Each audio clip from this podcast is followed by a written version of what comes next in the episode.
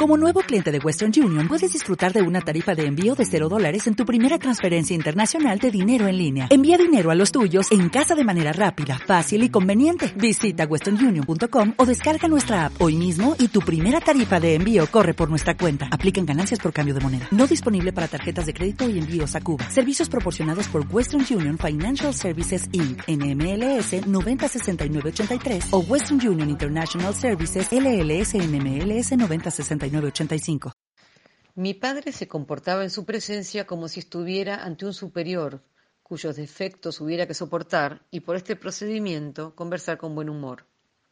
Se expresaba entonces con mucha prudencia y se servían manjares delicados y vinos raros.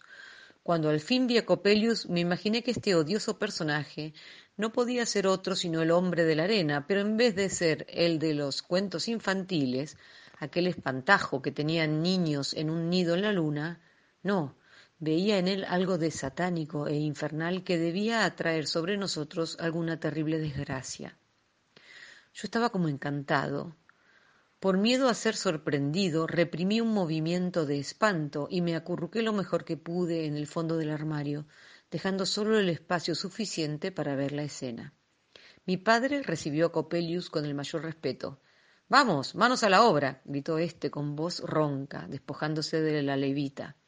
Mi padre le imitó, y ambos se pusieron unas blusas de color oscuro que sacaron de un hueco practicado en la pared, en el cual vi un hornillo.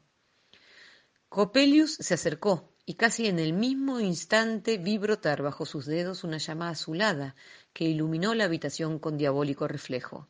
En el suelo estaban esparcidos extraños instrumentos. ¡Ay, Dios mío! Cuando mi padre se inclinó sobre el crisol en fusión, su semblante adquirió de pronto una expresión extraña. Sus nobles facciones, crispadas por el dolor íntimo, tenían algo diabólico y odioso. Se parecía a Copelius. Este último sondeaba con unas pinzas la materia en fusión, sacaba unos lingotes de metal brillante y los batía sobre el yunque. A cada momento me parecía que veía saltar cabezas humanas, pero sin ojos. ¡Ojos! ¡Ojos! gritó Copelius con voz ronca.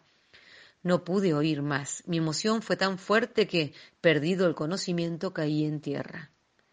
Copelius, precipitándose sobre mí, me agarró, rechinando los dientes, y me suspendió sobre la llama del crisol que comenzaba a quemarme el cabello. ¡Ah! gritó. He aquí los ojos y ojos de un niño. Al decir esto, sacó del hornillo carbones encendidos y fue a ponerlos sobre mis párpados. Mi padre, suplicante, gritaba Maestro, maestro, dejadle a Nataniel los ojos, dejádselos.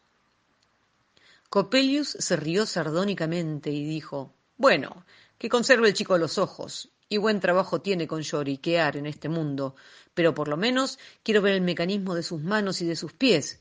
Y diciendo esto, hizo crujir de tal modo las coyunturas de mis miembros que me parecía estar ya todo dislocado. Hay algo que no funciona. Tan bien como estaba todo. El viejo lo ha entendido, murmuraba Copelius. Después todo quedó oscuro y silencioso y ya no sentí nada. Al recobrarme de aquel segundo desvanecimiento, sentí el suave hálito de mi madre junto a mi rostro y le pregunté, balbuciente, ¿Está aquí todavía el hombre de la arena? No, ángel mío, me contestó, se ha marchado y ya nunca más te hará daño. Así dijo la madre, besando y acariciando al hijo que acababa de recuperar. No voy a cansarte más, querido Lotario. Creo que te he referido todo con pormenor suficiente y que no queda nada por contar. Basta. Fui descubierto en mi escondite y maltratado por Copelius. El miedo y el terror hicieron que una fiebre ardiente se apoderase de mí y estuve varias semanas enfermo. ¿Está ahí el hombre de la arena? Esa fue la primera pregunta que hice al curarme cuando estuve sano. Pero todavía tengo que contarte algo más espantoso. Tú sabes que no es miopía lo que me hace ver todo en este mundo como descolorido, sino que un velo de tristeza cubre mi vida amenazada por un destino fatal que posiblemente solo podré desvelar con la muerte.